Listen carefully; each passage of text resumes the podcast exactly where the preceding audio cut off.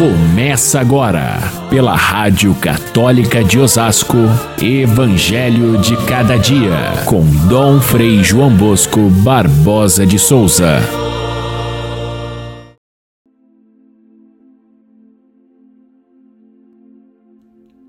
Logo que saíram da sinagoga, Jesus foi com Tiago e João para a casa de Simão e André.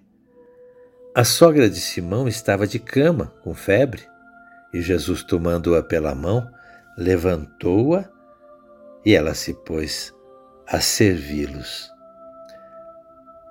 À noite, levaram a Jesus todos os doentes que tinham demônios e outras doenças para que ele curasse.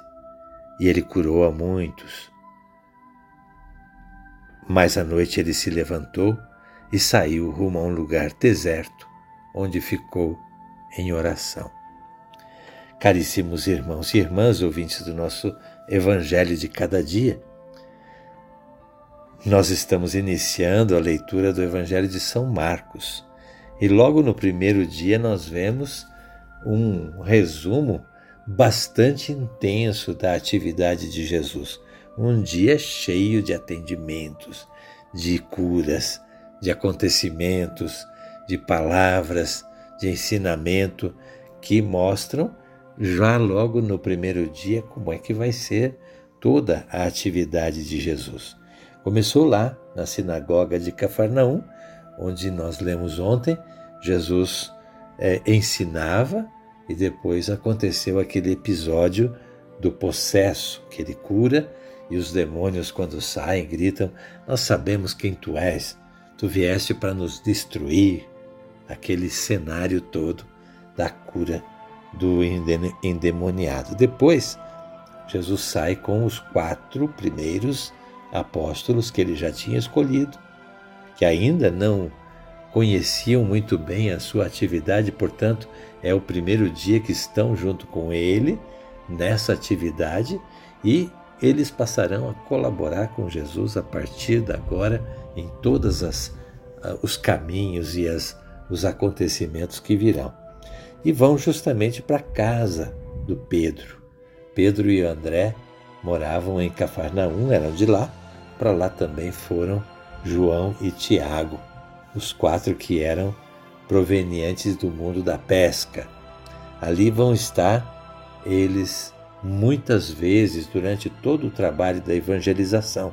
Cafarnaum passará a ser uma espécie de centro de evangelização, de onde partem os discípulos e voltam novamente a Cafarnaum, atravessam o lago, vão até o outro lado, evangelizam, depois voltam novamente a, a, a, ao quartel-general, ao centro de evangelização, que é a casa de Pedro. Então, logo na chegada da casa de Pedro, acontece o episódio da cura da sogra de Pedro que estava com febre. Aqui, no relato de São Marcos, tão resumido, dá para a gente ver exatamente o sentido pelo qual Jesus faz curas. Não é simplesmente para mostrar o seu poder divino. Não é simplesmente para fazer um benefício para alguém que está sofrendo. Ah, o relato mostra bem através de dois verbos, especialmente que a gente deve prestar atenção, que é o verbo levantar e servir. A sogra de Pedro, Jesus a toma pela mão e a levanta. A febre a deixa e ela se põe a servir. Ou seja, a cura de Jesus, daquele que está caído, daquele que está doente, daquele que está enfermo e paralisado, é no sentido de levantar-se e essa palavra tem o mesmo significado de ressuscitar e, portanto, a partir dali colocar-se a servir os irmãos. É esse o sentido da cura que Jesus faz conosco. Ele cura o nosso coração e nós nos levantamos e servimos aos irmãos. Quem é acomodado, quem pensa numa fé só para ter favores para si mesmo e não pensa nos irmãos, falta ainda fazer esse caminho de Jesus que nos levanta e nos coloca a servir as outras pessoas. Dali, Jesus começa a atender outras pessoas e vai a tarde inteira, a noite inteira. É cansativo, mas ele atende a cada um. É um doente, é um endemoniado, é uma pessoa que está perturbada, é uma pessoa que precisa de um conselho. Ali está Jesus. E os discípulos olhando. E aquela multidão que chega e não para de vir gente atrás de Jesus. E ele faz sucesso. E ele chega uma determinada hora, ele se retira já de noite e vai para um lugar deserto, um lugar distante dos outros, para ficar simplesmente em oração.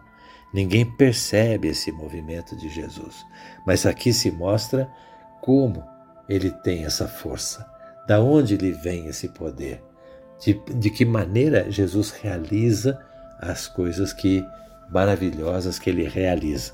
Ele realiza com o poder do Pai. É na oração que ele se refaz. É ali que ele se enche de força. É ali que o cristão, que também é evangelizador, ele atende as pessoas, ele faz da sua vida, mesmo dos seus trabalhos cotidianos, mesmo do seu emprego, mesmo na, na lida de cada dia, seja no ônibus, seja na, na, na rua ou em toda parte, ele evangeliza com o seu exemplo, com a sua palavra, com a sua atitude e a, depois ele abastece de força essa sua atividade através do encontro com o Pai. É de lá que vem a força. É daí que Jesus também retira toda a força do seu apostolado, da sua evangelização. E só de madrugada os discípulos conseguem descobrir aonde ele se escondeu vão atrás dele, procuram aqui, procuram lá, e quando o encontram, olha a expressão da, dos discípulos: todos estão te procurando. O que, que o evangelista quer dizer com isso? Eles estão entusiasmados, os discípulos. Tanto sucesso, tanta gente procurando. Dá para a gente fazer, olha, um, um grande movimento. Dá para a gente tirar daqui uma, uma, uma, um sucesso tremendo, um lucro danado. Se a gente capitalizar essa força que nós vimos em Jesus curando e fazendo tantas coisas, nós podemos encher igrejas, nós podemos ficar ricos. Ah, meu Deus do céu, são os primeiros discípulos. Não é de hoje que as pessoas tentam usar a religião não para aquilo que ela deve servir, para servir a Deus, para servir aos irmãos, mas para tirar proveitos pessoais, para tirar lucro da religião. Está aí desde o começo a tentação que Jesus vai pacientemente trabalhar com os seus discípulos. Não é assim, gente. Não é para isso que eu vim. Eu não vim para fazer milagre, para passar por milagreiro, para fazer sucesso. Eu não vim para ser tido como, como realizador de milagres. Eu vim para ensinar o caminho do Pai. E com toda a paciência, Jesus vai dizer isso durante toda a sua vida, até a última hora, quando já está pertinho da cruz. Tem aqueles discípulos que vão dizer: É agora, Senhor, que nós vamos chacoalhar o mundo, que nós vamos é, de fato mostrar o poder de Deus. Poder de Deus é o serviço, é abaixar-se e servir aqueles que necessitam. Por isso, Jesus parece que bota água fria na fervura deles, dizendo: Olha, vamos a outros lugares, vamos às aldeias da redondeza, a fim de que lá também eu proclame a boa nova, pois para isso é que eu vim, para isso é que eu saí do Pai.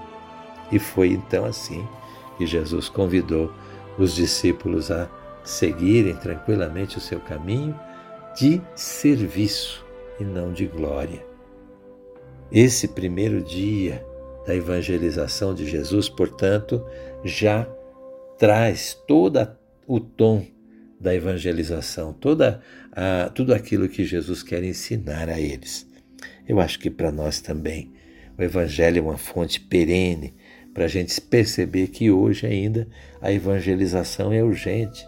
São tantos aqueles que necessitam da verdade, do Evangelho, da paz que Jesus nos traz. necessitam de uma palavra, de um conselho, de uma cura do coração, necessitam de Deus. E por isso, então, é urgente a gente sair com Jesus para evangelizar. Mas não para encher as igrejas, não para fazer sucesso, não para fazer show de milagres, não para fazer dinheiro, porque não é esse o propósito de Jesus e as igrejas que fazem isso existem, estão aí, cheias de, de sucesso. Mas Jesus diz: não foi para isso que eu vim. Essa não é o meu propósito. Por isso, a igreja ela deve sempre levantar as pessoas para colocá-las a servir. É o que faz Jesus. Fiquem todos com Deus. Até amanhã, se Deus quiser.